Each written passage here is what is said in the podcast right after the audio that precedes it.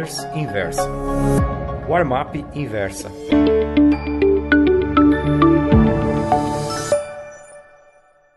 Oi, meus amigos.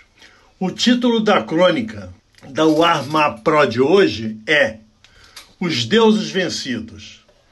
Nos últimos dias, a imprensa vem dando conta de que o jogador de futebol Cafu, pentacampeão do mundo em 2002, está com dificuldades financeiras. Segundo a Folha de São Paulo, dos 20 imóveis que possui, deverá perder 5 e ter o restante penhorado. Não sei, nem quero saber os detalhes da vida pessoal do lateral direito do Milan, do Roma, além de outros clubes e da seleção brasileira. Mas faço uma ideia de quanto pode ter ganho no futebol.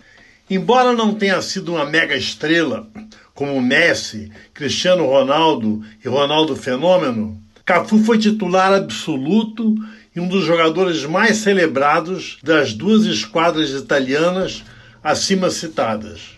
Por baixo, muito por baixo, calculo que deve ter tido um salário médio de uns 200 mil euros mensais, bem entendido.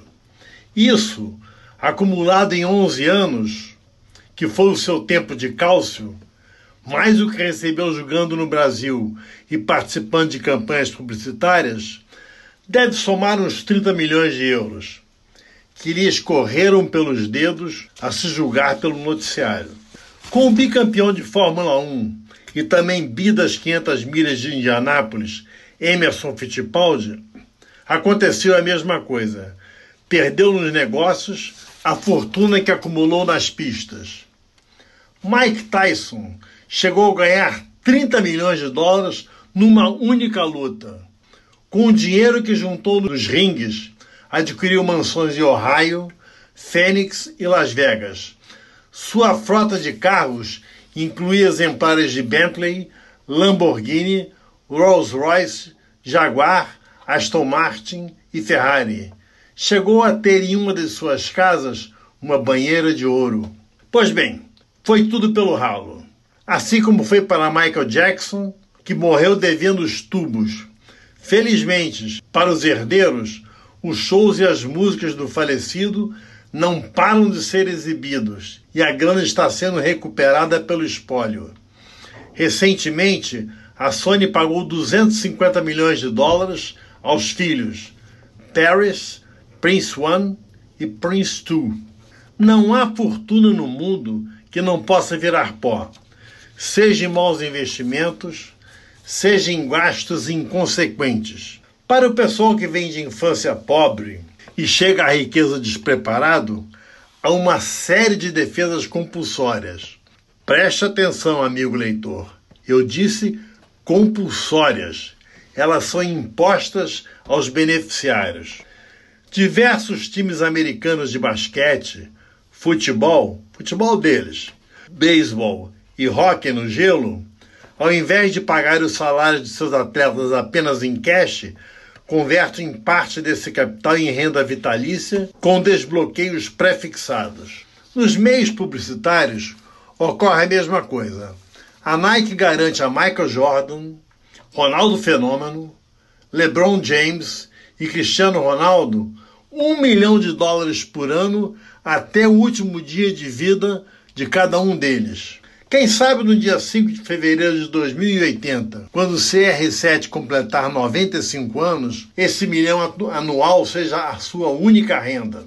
Em 1972, quando a loteria esportiva representava o que a Mega Sena significa hoje, um jovem, Eduardo Varela, que passou a ser conhecido como Dudu da Loteca, ganhou sozinho um dos concursos. Ficou milionário num piscar de olhos, graças, quem sabe, a algum pênalti que determinado juiz assinalou erradamente naqueles tempos pré-VAR. Ao invés de entregar sua fortuna a um gestor profissional, Dudu resolveu ser empresário do setor hoteleiro. Perdeu tudo. Por essas e outras razões, as grandes loterias americanas parcelam prêmios que podem chegar a centenas de milhões de dólares. O recorde é de 1 bilhão 586 milhões de dólares. Suponho que o Felizardo ganhador viva ainda 80 anos e mesmo que o dinheiro seja aplicado em títulos do Tesouro Americano, ele poderá retirar mais de um milhão e meio de dólares por mês. Sim, por mês. Não aquela merreca do Jordan, do Fenômeno, do LeBron e do Cristiano Ronaldo. Os números acima parecem exagerados, mas são reais.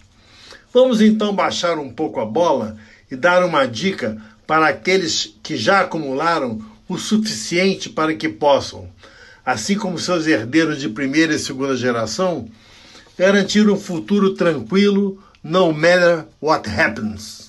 O dinheiro em excesso não deve ser torrado nem posto em investimentos de risco, por menor que seja. Divida por três e aplique em títulos do Tesouro dos Estados Unidos, do Japão e da Suíça. Ah, mas esses papéis têm rentabilidade negativa. Pode dizer o caro leitor que possui essa grana toda.